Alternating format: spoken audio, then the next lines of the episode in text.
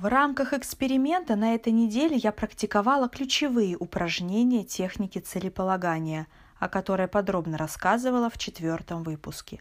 Поделюсь с вами основными ответами и наблюдениями. Итак, упражнение первое заключалось в том, чтобы выяснить, какие чувства, ощущения, переживания делают меня счастливой, дарят радость и успокоение. Конечно, в первую очередь я вспомнила яркие моменты из детства. Вообще, светлые воспоминания из детства – это мой сундучок с сокровищами. Я помню о нем, берегу в глубине души иногда.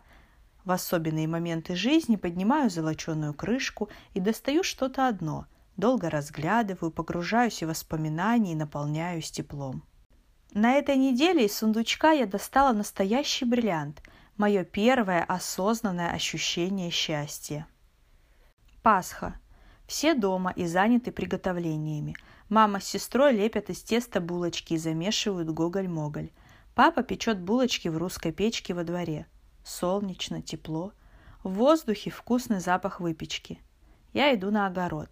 На солнце стоят строительные козлы, а на них накинут детский матрас. Мама положила его просохнуть на солнце. Я взбираюсь наверх и ложусь на матрас голым животом. Матрас теплый, и на нем так хорошо. Я лежу прямо под солнцем, щурю глаза, чувствую, как тепло растекается по всему телу, вдыхаю весну и аромат булочек. Мне легко и так радостно, что все дома, что праздник, что так солнечно и тепло. Это счастье в одно мгновение будто бы прозвучало внутри меня. Еще одно светлое воспоминание из детства. Теплая июньская ночь. Мы с папой и старшей сестрой торопливо идем к соседям через калитку на внутреннем дворе. Я взволнована. Сердце стучит так, что кажется, сейчас выпрыгнет из груди. Все вокруг такое знакомое, но вдруг предстает передо мной в слабом свете далекой луны каким-то странным, сказочным и совершенно новым, будто здесь я раньше никогда не была. Нам навстречу выходит сосед и протягивает папе руку.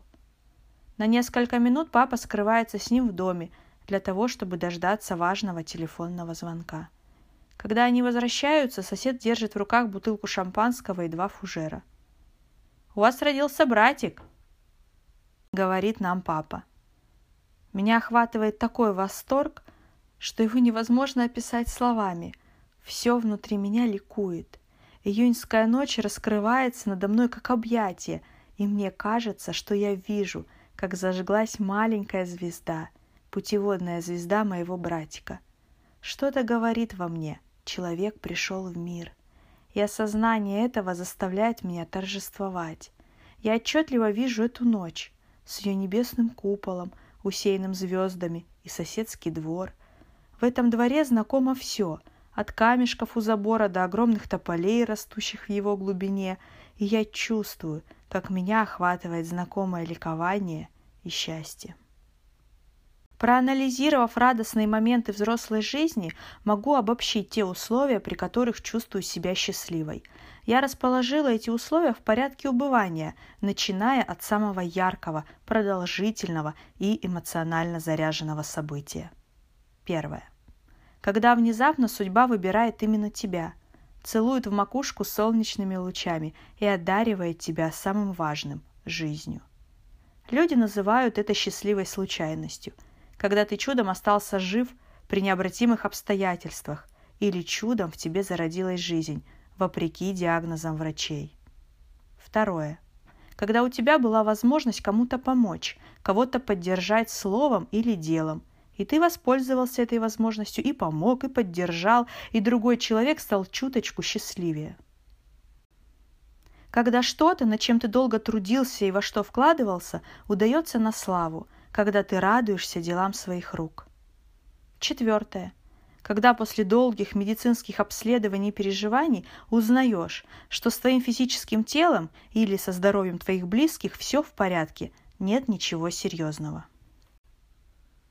Какие именно чувства я испытывала в эти моменты, как я себя ощущала, как эти эмоции ощущались в моем теле. Если обобщить все яркие моменты, вспомнить, что именно я испытывала, то становится очевидным. Диапазон этих эмоций не очень широк. Ощущение безопасности, чувство, что за тебя само небо. Прикосновение к таинству Вселенной, зарождению жизни, природным явлениям. Причастность к жизни других людей, ощущение себя внутри сообщества.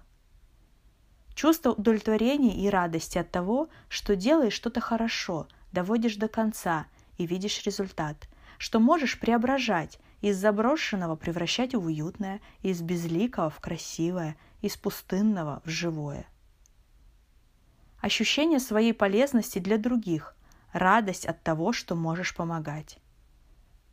Чувство собственной ценности, ощущение своего права на жизнь, глубинного осознания своей связи с Вселенной, судьбой, природой и благодарность за это. Ощущения в теле практически одинаковые. Самые насыщенные по силе и продолжительные эмоции у меня живут в области солнечного сплетения. Есть выражение бабочки в животе. Вот это про него. Благодаря ему я физически ощущаю счастье внутри. Все остальные положительные эмоции – радость, удовлетворение, благодарность судьбе – ощущаются как легкость в теле, в движении, появляется какая-то невесомость. Однажды был момент, когда я действительно жила, не касаясь земли. Мне казалось, что я порхаю.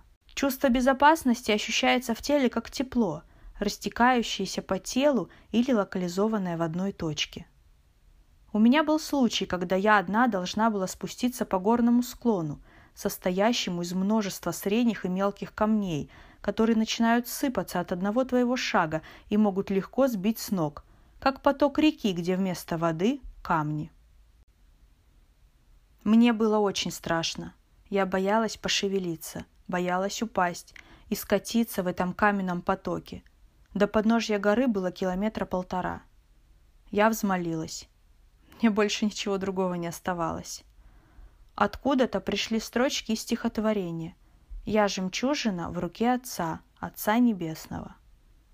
Я повторяла их про себя. Потом я почувствовала тепло в правой руке, будто меня кто-то взял за руку. Мне показалось, что я чувствую не только тепло, но и опору, что я могу опереться на эту невидимую руку. Я начала медленно, спокойно двигаться, переступать, проваливаясь в каменный поток – но не теряя равновесия, и благополучно спустилась с горы. Тепло в ладони сохранялось еще день после этого случая. Описывая свои эмоции и ощущения в моменты счастья, я практически ответила на все вопросы, которые предлагались после анализа воспоминаний. Помните их? Без ответа остались, пожалуй, только три вопроса. Что удается мне наиболее легко и естественно – Играть с детьми и общаться с ними. Что делает меня живой, напоминает мне, кто я на самом деле. Общение в дружеской атмосфере. Есть ли у радости цвет, звук и аромат? Цвет – светло-оранжевый, золотистый, светло-желтый, белый. Звук – щебетание птиц, звук дождя, водопада, реки. Аромат радости – сладкий запах пропеченного гоголя-моголя на пасхальных булочках. Упражнение второе заключалось в том, чтобы проанализировать сферы своей жизни, написать, за что я благодарна в каждой из пяти сфер – источник дохода и образ жизни, творчество и обучение, тело и здоровье, взаимоотношения в обществе, внутренняя сущность и духовность. А также определить и записать то, что в каждой из сфер не работает. Я представила результаты этой работы в таблице с двумя строками по каждой из сфер – Строка первая, за что я благодарна. Строка вторая, что не работает. В итоге таблица содержит практически одинаковое количество пунктов по каждой из строк. Есть много того, за что я благодарна, но также достаточно и неработающего. На следующей неделе я продолжаю эту работу. Теперь основная задача определить, какие чувства я хочу испытывать в каждой из пяти сфер жизни. В этом мне поможет следующее – Первое. Подумать и подробно написать, как именно я хочу ощущать себя в каждой из сфер. Второе. Выписать все эти желаемые ощущения и чувства и подумать уже о них. Что я ощущаю, если чувствую желаемое? На что это похоже? Что я слышу? Если бы я ощущала все эти желаемые чувства, какой была бы моя жизнь? Что на самом деле для меня значит испытывать эти чувства? Третье. Подумать, что мне нужно делать, чтобы чувствовать себя так, как я хочу, в каждой из сфер, и записать ответы. Четвертое. Еще раз выписать свои желаемые чувства и посмотреть на них глазами пессимиста. Какие прошлые неудачи меня мучают, какие ошибки я боюсь повторить, какие раны еще не зажили. Что скептик или мой высокомерный внутренний критик говорят, чтобы меня остановить? Какие обстоятельства или преграды стоят между мной и тем, что я хотела бы получить в каждой из сфер своей жизни. Выплеснуть все ответы в любой форме на бумагу. Пятое. Еще раз выписать свои желаемые чувства и посмотреть на них, но уже глазами оптимиста. Выбрать позитив, думать о хорошем, поддержать себя. Какие мои прошлые успехи я считаю лучшими – кто больше всего восхищается мной и поддерживает меня?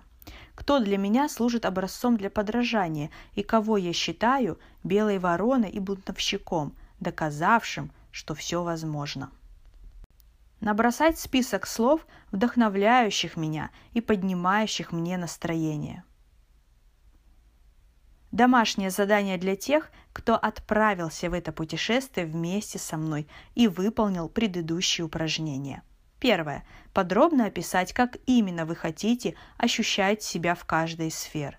Второе. Выписать все эти желаемые ощущения и подумать над тем, что на самом деле означает для вас чувствовать их. Третье. Подумать, что нужно делать, чтобы чувствовать себя так, как вы хотите в каждой из сфер. Четвертое. Выписать свои желаемые чувства и посмотреть на них глазами пессимиста – записав свои страхи и мрачные предположения, а затем посмотреть глазами оптимиста и написать список вдохновляющих слов, поднимающих вам настроение. Встретимся с вами через неделю. Я поделюсь своими ответами и наблюдениями, и мы продолжим тему постановки целей, созвучных нашему ощущению радости и счастья. Также через неделю я подведу итог трехнедельному подготовительному этапу и поделюсь с вами его результатами.